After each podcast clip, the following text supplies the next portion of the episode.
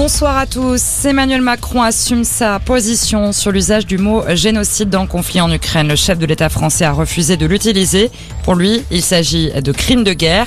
Une position jugée blessante par le président ukrainien Volodymyr Zelensky. Emmanuel Macron assure qu'il l'a joint par téléphone ce matin pour lui expliquer sa vision des choses. Une vision qui n'est pas partagée par l'ensemble de la communauté internationale. Les États-Unis et le Canada dénoncent un génocide en Ukraine. Et en France, la campagne présidentielle bat son plein avec des candidats présents sur tous les fronts.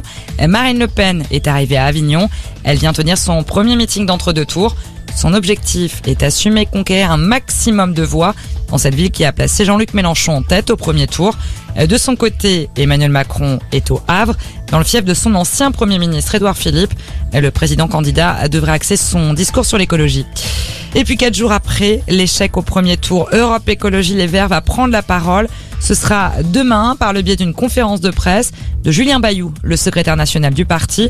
Deux points principaux seront abordés.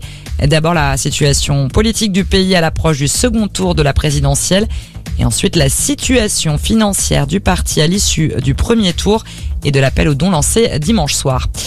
Colin Berry condamné à une amende pour diffamation. C'est la décision rendue cet après-midi par le tribunal d'Aurillac.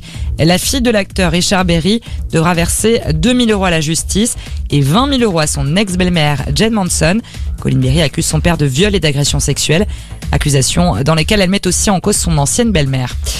Vous allez être nombreux sur les routes pour ce week-end pascal. Bison futé, voie rouge dans le sens des départs. Demain, le trafic sera encore chargé samedi.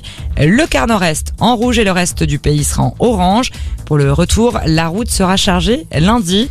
Une journée classée orange. Voilà pour l'essentiel de l'actualité. Belle fin d'après-midi à tous.